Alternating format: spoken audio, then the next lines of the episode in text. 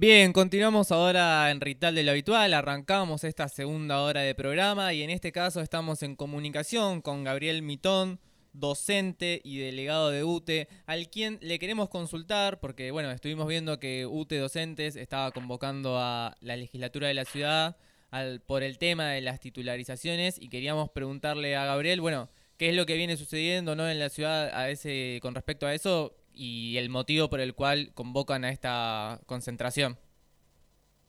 ¿Qué tal chicos? Buenas tardes a ustedes, a los, a los oyentes. Eh, bueno, a ver, ¿por qué? Es por la titularización, vos algo has dicho. Eh, yo quiero contar un poco por qué la, titularización. Yo soy titular en algunas emisoras y como yo, varios, pero eso es lo más escaso hoy. Según, según nuestras condiciones laborales, nuestro estatuto docente, le llamamos nosotros, es la ley que rige cómo es la educación en la ciudad, este, ese, ese, a ese cargo tendríamos que llegar en ponerle dos años de ejercer un, cargo. Y hay gente que está en, en, una versión anterior que es interino, fíjate que el nombre es esto, ¿no? Es, como de paso, este, desde el 2012. ¿Por qué ocurre esto? El gobierno de la ciudad debería todos los años llamar a concurso con el espíritu de que llegue el que el mejor, el más preparado, este eh, concursos anuales de eh, titularización. Entonces, con el espíritu de que la gente es titular y los interinos vayan accediendo a cierta estabilidad laboral. Particularmente en media, esto no pasa, me gustaría decir desde el 2012, pero el 2012 lo que hubo fue una titularización masiva. Eh, no hubo concurso. O sea que desde mucho antes que no hay concurso en media, los concursos de media son difíciles, no, no los voy a explicar acá, eh, son más difíciles que los de primaria. Esto en primaria funciona bien desde, desde siempre. Este, el gobierno en el 2012 dio una titularización masiva porque con el argumento de que ellos titularizaban, se quedaban con las juntas, que es el, el lugar donde nosotros teníamos representación para, para verificar que nuestros puntajes estuvieran bien. Se quedó con eso con, eh, y con la promesa de llamar a concursos, porque ahora las iba a hacer funcionar bien a las juntas. Bueno, no los listados para eso nunca estuvieron, los concursos nunca se llamaron, la gente se acumuló en este en esta situación, bueno, de interinato, de, de no ser titular y, y algo que está pensado para ser anual, imagínate que lleva una década de atraso. Hasta ahí era el reclamo todos los años lo nuevo, lo novedoso, disculpame si me fui por las ramas. No, no, venís bien, venís bien. Gracias.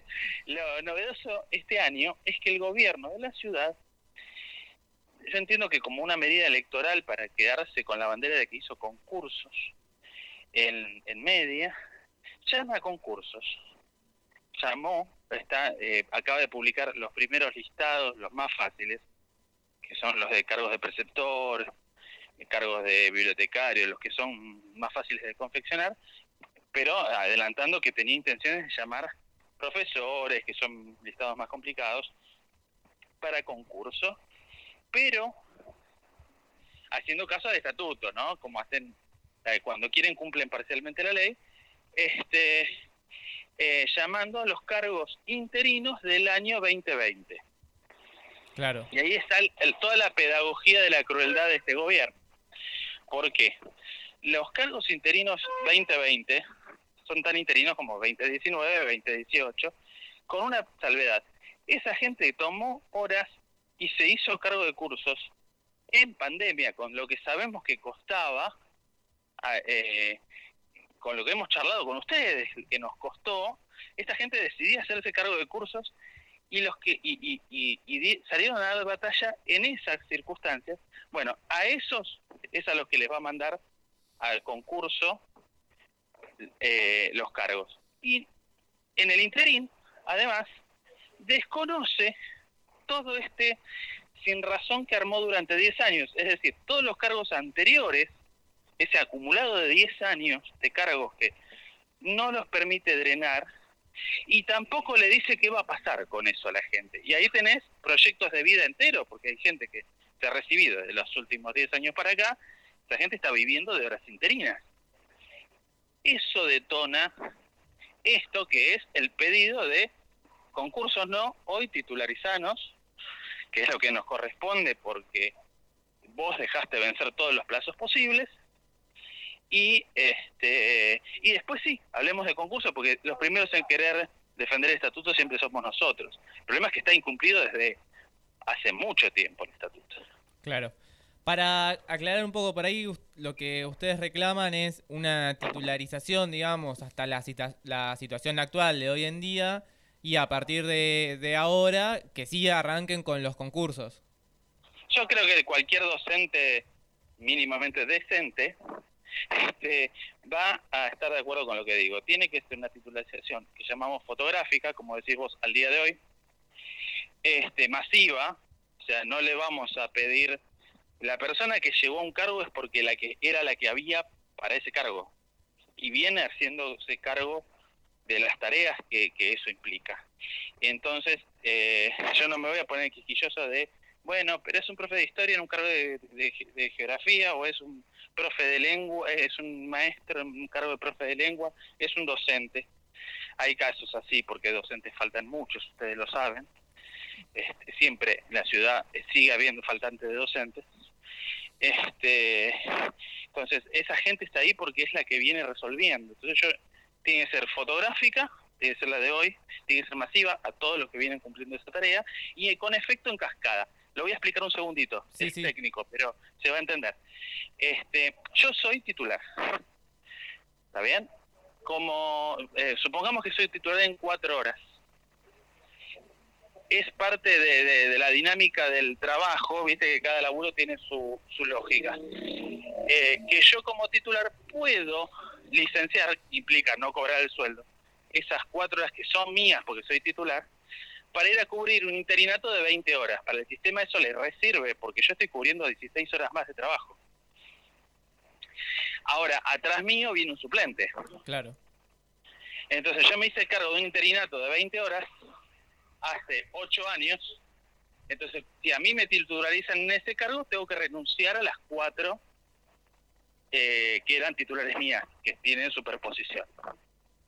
Bueno, ese suplente tendría que ser titular también porque está también hace ocho años cumpliendo tarea. Eso le llamamos efecto cascada. Titulariza uno y el que viene atrás tendría que titularizar también. Esas son las tres características que estamos pidiendo. Este, y para eso es lo que vos decías de mañana en la legislatura. Mañana en el turno tarde de las escuelas medias de la capital, cuando digo medias estoy hablando mal, secundarias, viste que media tiene es solo una parte, técnica, secundaria artística, secundaria especial, hay un montón de ramas de secundaria. Este, y eh, UTE llama a cese de tareas y a radio abierta a las 16, el cese de tareas desde las 14 y a las 16 radio abierta frente a la legislatura para comenzar a hacer visible que no puede haber concursos si no se subsana lo anterior. Bien, Gabriel, fuiste muy claro, la verdad, sobre explicándonos, digamos, la problemática que están sufriendo los docentes. Yo me quedo como para resumir, ¿no? Eh, lo que nos contabas con esta, con este dato, ¿no? Que son docentes que en muchos casos están laburando, cubriendo un cargo como interino hace 10 años y que otros muchos también son los que le pusieron el cuerpo eh, a la pandemia, ¿no? En la difícil situación de tener que ir justamente con toda la discusión de la presencialidad o no, bueno, de hacerse cargo por ahí de un curso el año pasado, este año, durante la presencialidad tan discutida, ¿no? En el medio de la pandemia y que ahora se verían, eh, nada, se verían teniendo que ir a un concurso injustamente. Exacto, es lo que está pasando en otros rubros también de la estabilidad laboral. Esa es la discusión de fondo. Después la toma de todos esos ribetes que acabas de resumir muy bien vos. Y bueno, eh, estaremos... Eh, eh, y además, como último elemento del resumen, yo entiendo que esto es algo electoral. Quieren dejar, o, o, como que ellos llamaron a concurso, o como que los docentes no queremos que se cumpla el estatuto. Y, y bueno, ellos son los que garantizaron que no hubiera concursos y la pedagogía de la crueldad los empuja a, a esto. Bien, Gabriel, te agradecemos mucho. Eh, recordamos a todos, a todas nuestras oyentes, mañana a las 18 horas, ¿nos dijiste? A las 16. A las 16. A, las 16. A las 16 en la legislatura de la ciudad va a estar movilizando UTE por esta problemática. Te agradecemos, Gabriel, y sí. Sí, digo, no solo UTE, entiendo que Ademis también moviliza y hay autoconvocada, es muy amplio. Esto esto viene grande, esto viene grande porque esto, este, bueno, lo hicieron estallar ellos. quizás como campaña electoral, no lo entiendo todavía. Sí, además en contexto de campaña también sabemos que eso moviliza mucho más. Claro, sí, sí, eh, eh, bueno, han generado angustia en muchísima gente, ese es el hecho. Bueno, estaremos en contacto ante cualquier novedad también. Sí, sí, sí. Les mando un abrazo y gracias siempre por ocuparse de los de los conflictos docentes en particular, pero de la educación en general que siempre siempre se han estado preocupando. Gracias a vos, Gabriel. Un abrazo. Bien, recién escuchábamos a Gabriel Mitón, docente, delegado de UTE, bueno, que nos contaba sobre esta movilización de mañana, sobre la problemática que, que están teniendo los docentes de la ciudad, ¿no? Al respecto de las horas interinas. Verdad, eh, una situación de lo más compleja, todo el sistema que tienen en las escuelas de titularización y de, suplencia. Sí, sí. Sí, yo la verdad nunca...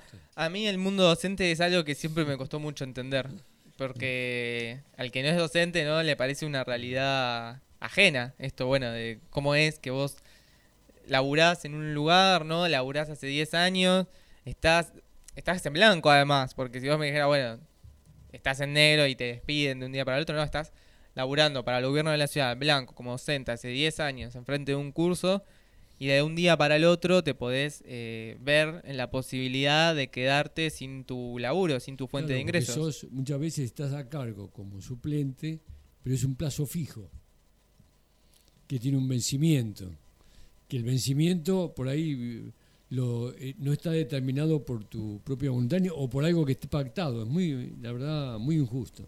Es así, es muy injusto. Vamos a escuchar ahora un tema. Vamos a escuchar a Utopians, Los Ríos, y enseguida continuemos con más Ritual de lo Habitual.